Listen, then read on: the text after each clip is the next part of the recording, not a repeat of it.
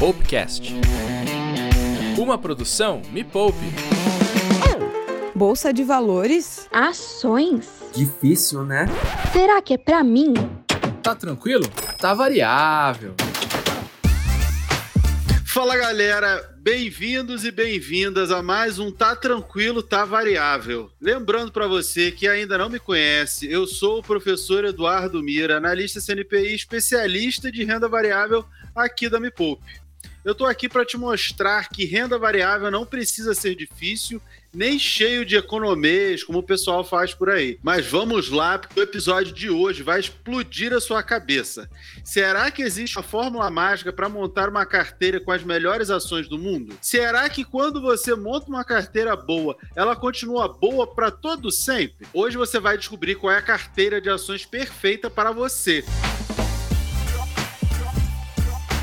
Só que antes de continuar, você precisa saber que hoje eu não estou sozinho. É, eu tenho aqui do meu lado uma convidada muito mais do que especial e ela vai bater um papo comigo sobre a carteira de ações perfeita para você. Uau. Quem você acha que é a primeira convidada desse programa? Ah, é claro que só podia ser ela, a Margarete.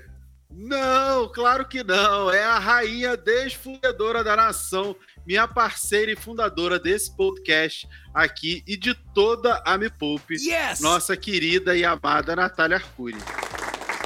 Olá, professor Mira, meninos e meninas. É uma honra estar aqui, ser convidada para este ilustre podcast. E eu quero saber por que, que eu não fui convidada antes. Essa é uma boa pergunta. Eu acho que você deveria ter sido convidada antes. Inclusive, por mim, você fazia parte de todos os episódios, tá? Bom, mas é uma honra. Eu espero conseguir contribuir de alguma maneira. Você sabe que hoje eu preciso muito de você para as minhas carteiras, mas que em breve não vou precisar mais porque você é sua aluna, então tudo aquilo que você sabe será transferido via aulas para o meu cérebro e eu espero não ter mais essa dependência, sabe, prof? Mas assim, cada dia que passa, eu me apaixono mais pela renda variável. Quem diria que eu diria isso na minha vida, professor? Quem diria? A renda variável é um grande conjunto de instrumentos. E aí, quando você entende que cada instrumento serve para uma finalidade específica e você consegue encaixar esses instrumentos dentro das suas necessidades, ela vira algo que realmente é palpável e que você consegue de fato usar. Enquanto está no campo do abstrato, fica difícil de colocar aonde eu vou encaixar o quadrado no retângulo, no círculo. Aí quando você entende que cada peça se encaixa numa necessidade, fica mais fácil e tudo passa a fazer sentido. Com certeza.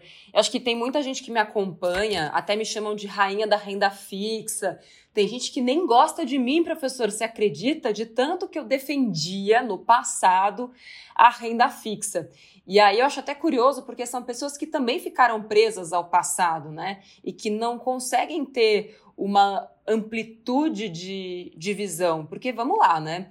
É, eu era fã da renda fixa quando a taxa Selic estava em 14% ao ano. E quem não era, não é verdade? Se eu poderia ganhar muito dinheiro sem correr risco nenhum, por que eu faria isso? Ainda mais sendo uma pessoa que precisava construir patrimônio. Então, acho que essa migração, né? Hoje a maior parte da minha carteira, né, do meu patrimônio está em renda variável, seja em ações diretamente, fundos imobiliários, seja em fundos que têm a maior parte da sua alocação em ações. Então hoje eu estou muito mais para o time da renda variável do que para o time é, da renda fixa, mas acho que é importante a gente colocar tudo em contexto, né? Porque não é porque a minha carteira, Natália, está mais em renda variável hoje que isso é o melhor para todo mundo. Porque eu acredito que não existe nada que seja unanimidade para todo mundo. E a nossa tarefa, né, como investidores e investidoras, é entender qual é o contexto, qual é, é o meu momento de vida, quanto dinheiro eu tenho para investir e quanto de risco eu posso ou estou disposta a tomar. Então, acho que já é uma. É, uma pílula aqui para a gente começar essa conversa, já dizendo um pouco aqui sobre é, o tema né, da sua, da, do podcast de hoje. Essa coisa né, de carteira perfeita existe, mas é a carteira perfeita para você que está ouvindo a gente, né? Não para a Nath, não para o Mira, porque a carteira que é perfeita para mim pode não ser perfeita para outra pessoa. Eu acho que é importante a gente contextualizar, como você falou, e ah, você sempre falou muito de renda fixa. E isso era uma atitude extremamente responsável. Por quê? Porque você sempre começou falando, ó, você está endividado, faz uma renda extra, zera essa situação, depois você dá o segundo passinho, o segundo degrau, faz uma reserva de emergência e óbvio que ela tem que ser em renda fixa de alta liquidez, alguma coisa ali de bastante segurança. Depois você dá um outro passinho, começa na renda fixa, de repente um pré-fixado, um pós-fixado, um IPCA, alguma coisa para depois dar um outro passo através da renda variável. Então a construção do conhecimento se deu de uma forma muito responsável da sua parte. E por isso, assim, por que, que a gente tem que falar tanto de renda fixa? Porque você não pode chegar assim, a pessoa está endividada, beleza, vamos pular toda a parte de aprendizado, né? E agora você vai botar tudo em ações. Ah, mas eu botei minha reserva de emergência em ações extremamente voláteis. Aí você precisa da reserva. Estamos no meio de uma pandemia, acho que nunca foi tão importante se ter reserva de emergência. E aí, ah, você pulou toda essa parte. Por isso que falar de renda fixa sempre foi muito importante e sempre vai continuar sendo importante, porque tem um monte de gente que está saindo da está saindo aí desse problema de dívidas, muita gente endividada, a gente tem mais gente endividada do que gente investindo em bolsa de valores, e essa galera está saindo e começa a dar os primeiros passos. Então a gente sempre vai poder e deve poder falar de renda fixa. Exatamente. E você está falando dos endividados. Só que a gente nem falou ainda da galera que tem muito dinheiro na poupança. Então, acreditar que a pessoa vai migrar da poupança direto para o mundo das ações é quase que uma fantasia. É não conhecer o ser humano, né? Então, quem acredita, né? Se tem especialista por aí acreditando que a pessoa vai sair da poupança e vai direto para a renda variável sem algo chamado conhecimento no meio do caminho, até acredito que é possível, mas não sem conhecimento. E a renda fixa acaba sendo algo mais próximo da realidade de quem tem dinheiro na poupança, porque a lógica é mais semelhante vou deixar meu dinheiro lá, vou esperar um pouquinho, ele vai trabalhar sozinho para mim, eu não corro tanto risco assim de perder dinheiro. Se eu esperar o vencimento, né, não corro basicamente é, risco nenhum. Se eu colocar minha grana, né, num CDB, numa LCI, numa LCA, ainda tem o fundo garantidor de crédito que me garante, né, todo o dinheiro investido com juros de volta se aquela instituição quebrar. Então assim, é uma lógica muito mais simples para quem está começando agora. A renda variável é uma lógica completamente distinta. Então a pessoa quase que tem que desaprender tudo que ela sabe e reaprender de novo. E a gente sabe como é difícil adultos aprenderem. É mais fácil uma criança aprender a lógica de renda variável do que um adulto aprender a lógica de renda variável. Então existe um caminho, né? O conhecimento ele é feito também de, de tijolinhos. E é muito legal quando a gente vê os alunos da jornada, por exemplo, né? Que você é professor convidado de renda variável e que dentro da jornada, primeiro, a gente constrói a concepção de vida, né? Fala sobre objetivos. Depois a gente fala sobre como ganhar dinheiro, né? Ou seja, como é que você faz para botar mais dinheiro dentro dos investimentos. Depois é que a gente vai falar sobre renda fixa e depois é que a gente vai falar sobre renda variável e depois é que a gente vai falar sobre é, como é que você consegue montar a sua carteira levando tudo isso em consideração. E isso tudo de forma intensiva. Agora, e para quem não tem essa curadoria, para quem não tem esse passo a passo, a gente tem que ser muito responsável, né, Pro?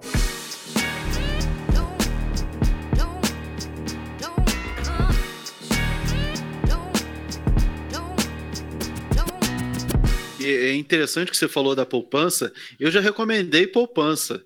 É, quando eu trabalhava no banco, é, às vezes chegava umas senhorinhas lá, 70, 80 anos, eu falava, deixa o teu dinheiro na poupança, deixa lá. Por quê? Porque não é uma rentabilidade um pouco superior, vai ser melhor do que o sono dessa pessoa. Por Sim. quê? Porque ela vai deixar de dormir preocupada que o dinheiro não está naquilo que ela deixou durante 50 anos e que ela conhece. E Por que, que eu, ela vai buscar alguma outra rentabilidade? De repente a pessoa já está com 80 anos, 75, 80 anos. Ela deveria estar preocupada mais com sucessão patrimonial, mas ela também não quer pensar nisso. E eu não tenho o, o direito de abrir a cabeça da pessoa, não, você, você foi de um jeito durante 80 anos e agora você vai ser completamente diferente. Não cada pessoa tem uma necessidade e escolhe os seus investimentos para as suas necessidades. Tem gente que, ah, vai ficar na poupança? Poxa, mas tem um CDB aqui de liquidez diária, 100% CDI, seria melhor.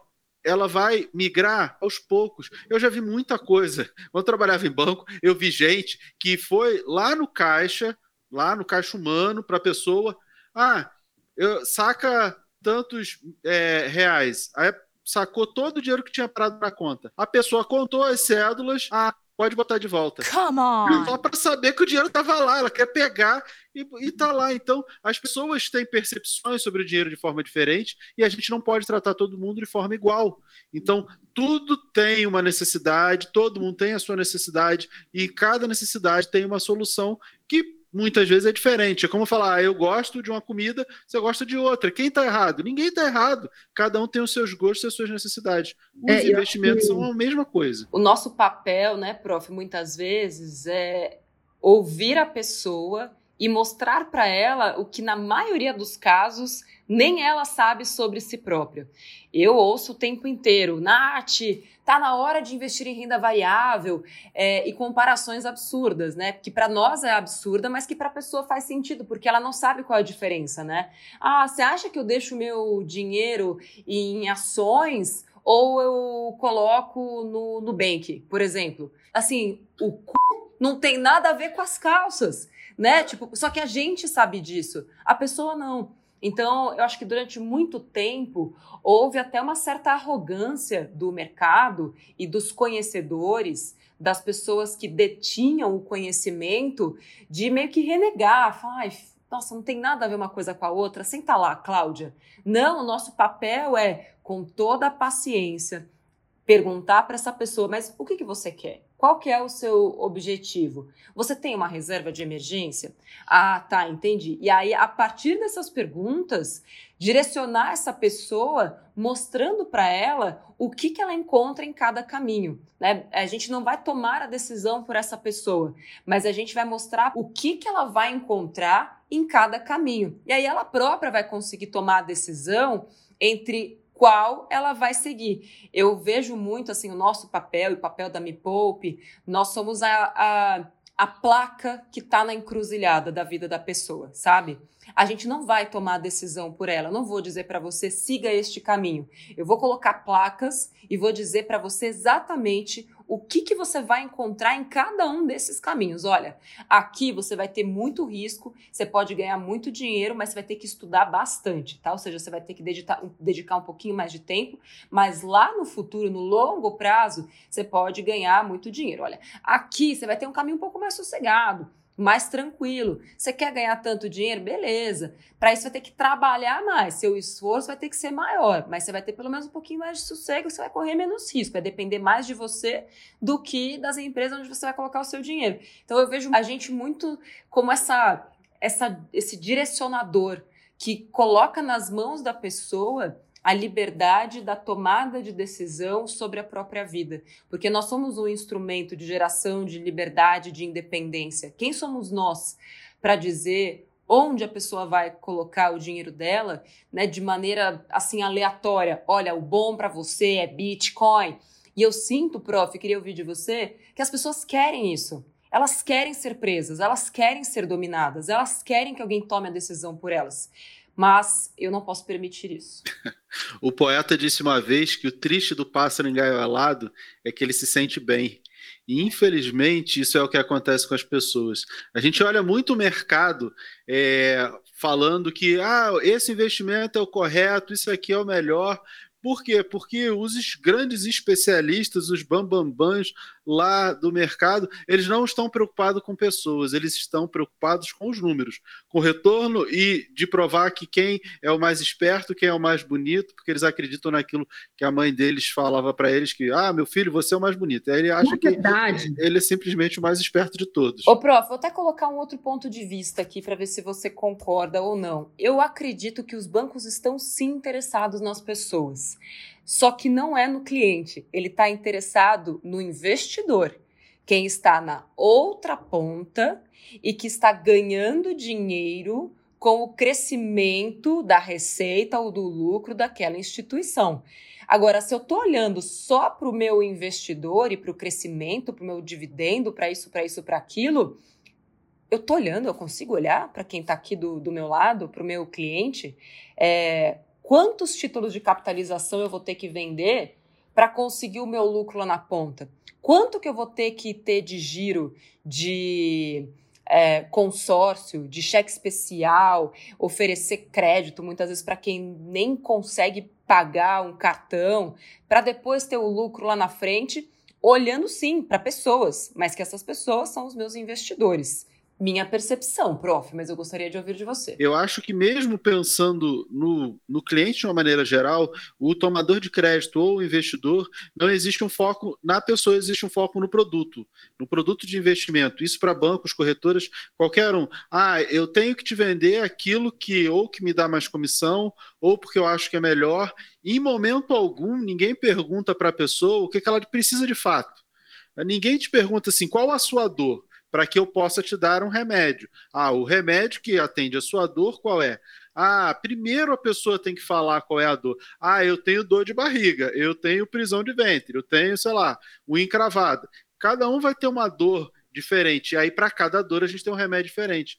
Normalmente, o que eu vejo no mercado é tratar de forma igual. Ó, o melhor remédio é esse aqui.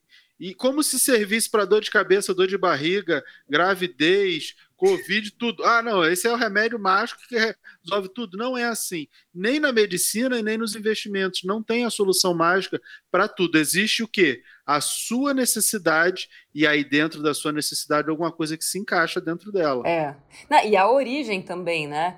Porque acho que só fazendo uma analogia aqui, é, no fim das contas, você pode levar para o extremo, que é o que eu ouço muito né, de pessoas do mercado financeiro, de varejo, que o acesso ao crédito, que o dinheiro é a única possibilidade dessas pessoas terem alguma coisa. E eles realmente acreditam nisso. Não, pô, eu tenho aqui um remédio, um consignado. Poxa, ela precisa de dinheiro em vez de eu ensinar essa pessoa a viver melhor, a controlar os gastos, ganhar mais dinheiro, investir, que é um caminho um pouco mais longo, pô, dá aqui um consignado para essa senhora para poder ajudar o, o, o, filho dela. Pô, como assim, Mira? Você está me dizendo que eu não estou ajudando, que o meu remédio não funciona? Dei, dei dinheiro, funcionou. Agora, é uma questão até de prisma, né, de visão. Você está resolvendo o problema, a dor daquela pessoa, ou você está criando um paliativo que está maquiando o problema mais sério que está por trás daquilo, e quando você vai ver, tô dando analgésico, analgésico, analgésico, em vez de tratar a causa, eu tratei a consequência. E aí era tarde demais. E eu acho que o nosso país vem vivendo em ciclos, né? E tá por todos os lados, tratar a consequência e não a causa. E o que a gente faz aqui, que é o mais difícil sempre, seja na medicina, seja na vida financeira, é tratar a causa, não a consequência. A consequência é simples, é fácil, é dar um consignado, é oferecer um, um consórcio, dar dinheiro pro cara, sim, até ele se afogar. É, a gente vê muito isso, às vezes de forma é, irresponsável, sabendo que, que está agindo de forma irresponsável. É como você olha a pessoa, quebrou o pé, ela tá com dor, óbvio, né? Aí você, ah, não, toma um remédio para dor. Uhum. Mas não, você não vai engessar o pé dela? Não, ela tá com dor, Cara, mas espera aí, o que que gerou essa dor? Você está vendo ali, está nítido. Ah, se a pessoa precisa de um empréstimo, espera aí, se ela precisou de um empréstimo é porque não casou receitas com despesas, né? Uhum. Ou porque teve alguma coisa extraordinária e não tinha reserva de emergência. É óbvio, ela não pega um empréstimo simplesmente porque ela quer pregar, pegar um empréstimo. Ela precisa, teve uma necessidade, porque os fluxos não encaixam. Eu gasto mais do que eu recebo. É óbvio. Ah, tem um problema aí por trás. Ninguém vai no banco.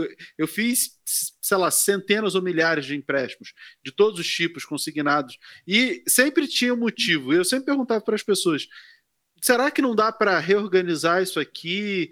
E aí, ah, tudo bem, você pega um empréstimo, mas junta tudo, reduz a taxa, faz um bem bolado para ficar melhor, para ficar mais fácil, para que uhum. você consiga pagar. Porque eu sempre tive a preocupação, é, ah, você vai pegar um empréstimo, beleza, mas não adianta você pegar um empréstimo e depois virar um inadimplente. Para o banco também é importante que a pessoa seja adimplente, que ela pague, pegue e pague. Não uhum. adianta nada, pegou, tá esgoelado, ah, daqui a pouco é inadimplente. Não, só tô é, dando um pouco mais de corda para se enforcar mais fácil. E, Nath, tudo isso que a gente está falando aqui é muito do que eu apresento no intensivão da renda variável, que está acontecendo agora, dos dias 2 a 5 de março, falando desse casamento dos objetivos com os instrumentos da renda variável, com as ações, com os fundos imobiliários, com os ativos de uma maneira geral, que podem sim atender os objetivos das pessoas. Isso está acontecendo agora nessa semana, dos dias 2 a 5 de março, às 8 horas da noite. É, fica aqui o convite para todos os ouvintes para que participem também. O link está aqui na descrição desse podcast para que todos vocês possam participar e ter uma outra visão sobre os investimentos, mostrando que a renda variável é sim para todo mundo, serve para todo mundo, só que para cada necessidade a gente pode usar um instrumento diferente. Tem uma ação que é mais volátil, tem uma ação que é menos volátil, uma tem uma expectativa maior, outra menor, mas é menos arriscada, e aí a gente vai casando, e tudo isso eu mostro ah, na semana do intensivão da renda variável. Volátil, toda vez que eu ouço volátil, né, usado na, no mercado financeiro, eu lembro das minhas aulas de química, mas será que ela eva evapora essa porra dessa ação? O que acontece com ela? o volátil é apenas uma questão de movimento. Quem se move muito, quem é muito agitado é mais volátil. Eu sou volátil, então? É, você é volátil e eu sou menos volátil nós no... estamos em posições um pouco distintas. Eu sou super volátil, professor. Então, quando eu tenho uma ação muito volátil, é que ela se movimenta muito para cima ou para baixo. Tá, vamos lá. Eu gostei, gostei dessa história.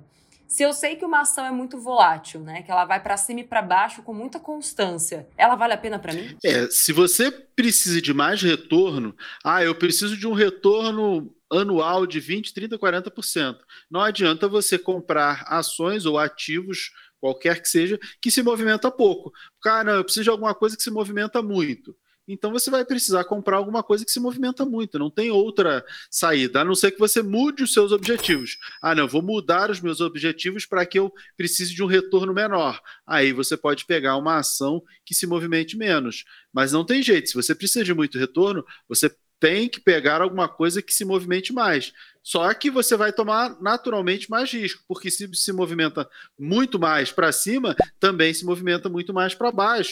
Então ela se movimenta mais de uma maneira geral, tanto para cima quanto para baixo. Vai da sua necessidade. Preciso de mais retorno, vai ter que tomar mais risco para poder buscar. Ou então refaz os cálculos todos. Ah, não, peraí, eu estava pensando em 10 anos, vou pensar em 15 anos ou não, vou manter o meu objetivo em 10 anos, só que eu vou fazer mais renda extra com todas as dicas que tem no canal da Me Poupe para conseguir aportar mais dinheiro e assim acelerar os meus resultados, para que o meu poder de aporte seja muito maior e compense essa necessidade de crescimento. E aí eu não preciso me arriscar tanto em ações ultra voláteis. Ou não, não quero é, me dedicar a ter um aumento ou fazer renda extra, vou canalizar esse tempo para estudar e me sentir mais seguro e mais seguro em ativos de extrema volatilidade. Vou operar derivativos, fazer operações com opções e vou tirar essa diferença ali com esses ativos, que foi o caminho que eu segui. Eu falei, não, é, para mim, a Bolsa de Valores era a renda extra, como se fosse um segundo emprego,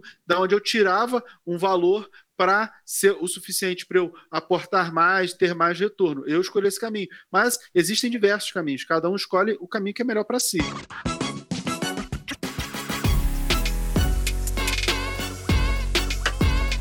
Nath, da onde surgiu a sua necessidade de rever a carteira, até que acabou motivando aquele vídeo que a gente fez para o canal? Bom, é, eu fui comprando as minhas ações muito baseada é, no meu apetite a risco versus como aquelas empresas estavam presentes no meu dia a dia e como aquelas empresas se conectavam com os meus ideais de vida, né?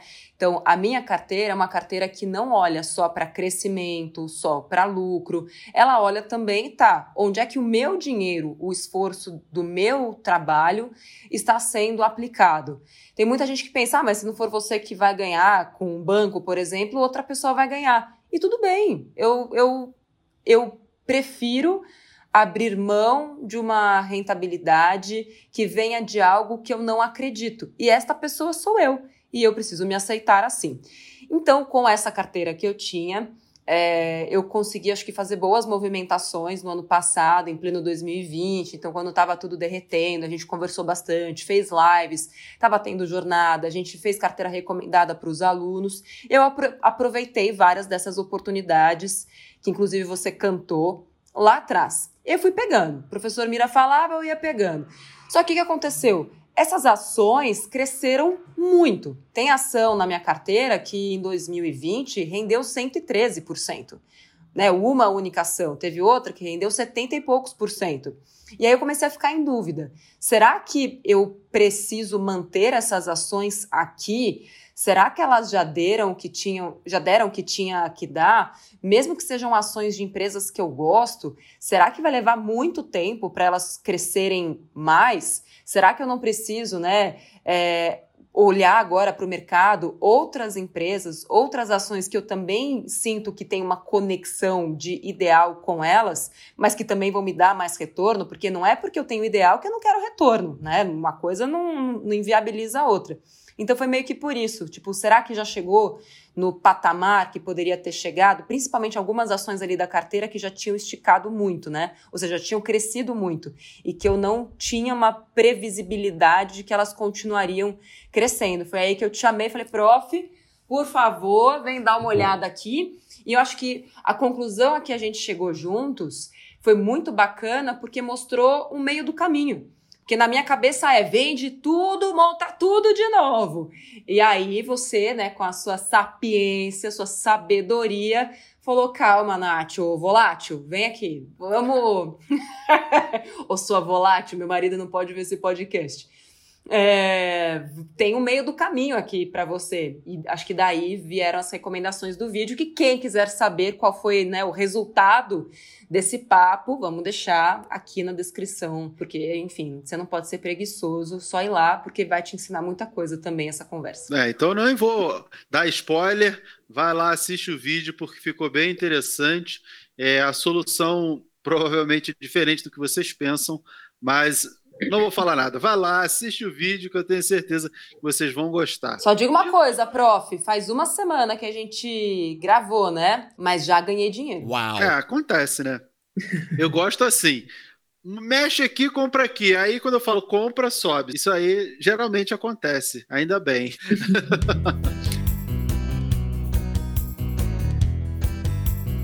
A gente agora vai começar o quadro desse podcast chamado Ações Trágicas, onde eu conto ou o convidado conta uma cagada que já fez nos seus investimentos. E aí, Nath, eu queria saber de você se em algum momento você fez alguma cagada e se fez, qual foi essa cagada aí na Bolsa de Valores, foi seguindo a dica de alguém, ou se você viu alguma matéria no jornal, você achou, ah, agora é isso e achou que ia e acabou não indo e como é que foi? Olha, prof, é, eu acho que o meu primeiro investimento mesmo da vida foi numa previdência privada.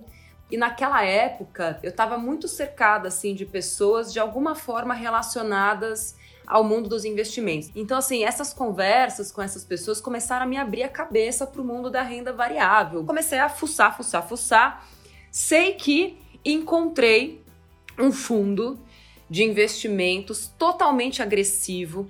E aí eu lembro de mim na reunião de acionistas, né, antes de colocar meu dinheiro no fundo, eu, eu sempre fui muito fuçadeira, assim, curiosa, falei, vou à reunião do fundo. Ninguém nunca vai nessas reuniões, né? Eu fui.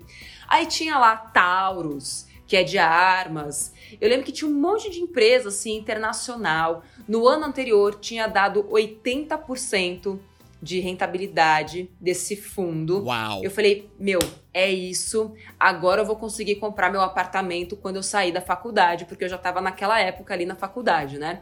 Falei, beleza. Naquela época, todo o dinheiro que eu tinha eram mil reais. Aí eu peguei os mil reais e botei no fundo. Seis meses depois, eu tinha 500 reais. Dez anos depois, eu tinha 900 reais. Ou seja, nunca mais se recuperou. E foi uma grande cagada. Só que assim, aquela cagada me deu o gatilho que eu precisava para falar, filha.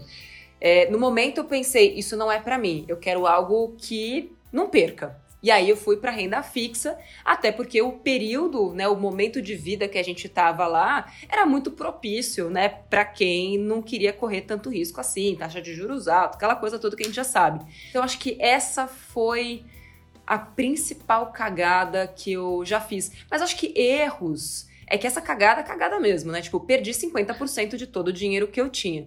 Agora, erros acho que sempre dá pra gente dizer. Por exemplo, pandemia.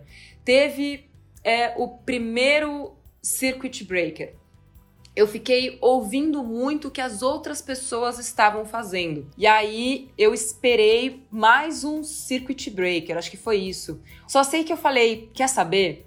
Eu não vou deixar mais tempo. E aí eu fui lá e resgatei. E acho que foi a melhor coisa que eu fiz. Eu confiei no meu instinto. Eu tirei antes do segundo circuit breaker amarguei uma boa perda, mas quem deixou o dinheiro lá amargou muito mais. E aí, quando chegou lá no fundo do poço, foi que eu recomprei tudo e ainda botei mais grana, e isso fez com que a minha carteira de ações do ano passado terminasse ali perto de 20% positivo.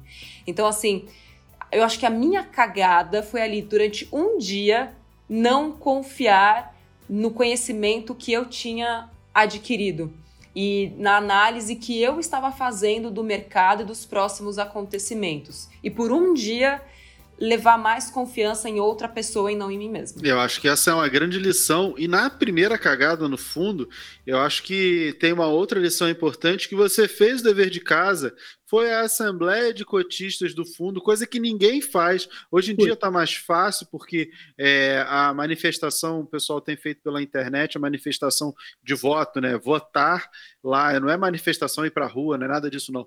É votar ali na Assembleia, dizendo se você concorda ou não com as pautas elencadas pelo fundo. É, hoje está mais fácil, antigamente você tinha que ir lá presencialmente para votar, igual a Assembleia de Condomínio mesmo. A ideia de um fundo é condomínio, exatamente exatamente lá no condomínio. Ah, não, vaga de garagem, sorteio. Ah, o elevador, bota lá a piscina, a reforma, não sei o quê, é a mesma coisa no fundo de investimento. E você fez o dever de casa, que é ir lá, que ninguém faz. Você foi lá e olhou. Ah, eu acho que o seu erro foi na avaliação dos ativos que tinha dentro do fundo, pensando assim: retorno passado pode replicar no retorno futuro, mas retorno passado não é sinônimo nem garantia de retorno futuro. Mas naquele tempo você não tinha nem um décimo do conhecimento que você tem hoje, né? É uma questão de evolução. O grande problema foi perder 50% não do investimento, mas do seu patrimônio. Se fosse um dos diversos investimentos, ah, cara, caiu, beleza, mas o outro subiu 70, não sei o quê, e, e tranquilo, porque isso acontece todo mundo. Tem suas minhas que sobem, tem outras que caem, e tá tudo bem. Dentro das expectativas, às vezes eu erro, eu vou lá vendo, ah, mudou a expectativa sobre essa empresa, eu vendo, e não tem problema. O importante é ganhar mais do que perder. Agora, quando você faz um, um, único tiro, transformando a bolsa em cassino, e aí perde 50%, aí realmente é ruim. Mas é o que você falou. Isso gerou um aprendizado tão grande que aí, ano passado, no Circuit Break, você já tinha maturidade. Ah, aconteceu primeiro, você esperou e coisa e tal, mas já no segundo você já. Opa, peraí eu aprendi um monte de coisa. Esse monte de coisa tem que servir para alguma coisa. e aí você agiu de forma corretíssima. Assim, acho que uma lição que fica para todo mundo que está ouvindo a gente é: eu poderia ter parado ali e poderia ter feito pior, que é culpar o fundo. Tipo, esse mercado é uma bosta, este mercado é um lixo, isso é um cassino. Mas não, eu fiz o que eu acredito que é sempre o melhor que um ser humano inteligente pode fazer, que é trazer a responsabilidade para si e não depender do outro. Então, nesse momento, eu entendi que, primeiro, Jamais colocarás todo o seu dinheiro num único lugar, ainda mais se ele for arriscado. É, segundo, é, não ir com a manada. Eu estava ali no meio de pessoas que já conheciam e eu não entendi o contexto. Pode ser que elas tivessem uma parte muito pequena do patrimônio delas nesse fundo. E quando ele caiu 50%, elas nem sofreram o, né, da maneira que eu sofri. Porque é isso, provavelmente elas tinham outras aplicações que compensavam o que estava acontecendo ali. Outro aprendizado. Então é tá, corri um risco absurdo, perdi, que bom que eu perdi pouco, né, relativamente, é, acho que é, o montante não era tão grande, né, mil reais, beleza, foi para 500, ufa, mas aquele dinheiro, eu tinha entradas recorrentes, né, eu já estava trabalhando, já tinha meu, meus dois empregos, então, assim, por mais que fosse todo o dinheiro que eu tinha aplicado naquele momento, é, eu sabia que nos próximos meses eu ia ter entradas de dinheiro, ia compensar aquela perda e, de preferência, colocando aquele dinheiro num lugar um pouco mais seguro e que eu tivesse um pouco mais de, de controle. Então, assim, acho que tudo da vida a gente tira bons aprendizados. E eu quero dizer que tô aprendendo muito, prof, no, no intensivão, porque acho que não importa o quanto você já saiba, você sempre pode aprender alguma coisa nova. Então, é um comentário que eu leio ali que me diz: putz, olha só a visão que essa pessoa teve. É, um insight que você tem, porque alguém te fez uma pergunta ali na hora. Eu acho que isso que é o legal do intensivão ser ao vivo, né? Quem sabe faz ao vivo. E é legal ver, assim, tipo, as coisas acontecendo ali é, na hora. Então, eu tô aprendendo muito. E na última aula estaremos lá juntos, né? Porque uma coisa que eu aprendi muito a fazer, criei método para isso, é a imposição das nossas metas. Como é que você faz as suas metas direcionarem a sua tomada de decisão sobre os investimentos?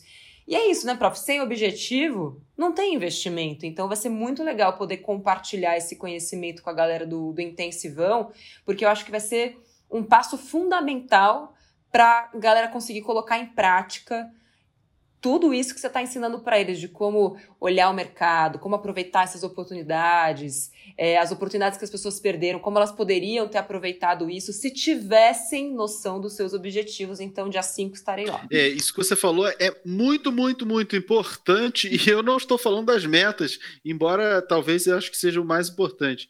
É, você falou de oportunidades, recuperar oportunidades. A gente teve um caminhão de oportunidades em 2020, você aproveitou, recomprou lá embaixo, só que muita gente pensa que ah, isso não vai acontecer de novo. Eu espero que a pandemia realmente nunca aconteça, nunca mais na história da humanidade. Só que as oportunidades na bolsa, elas são recorrentes.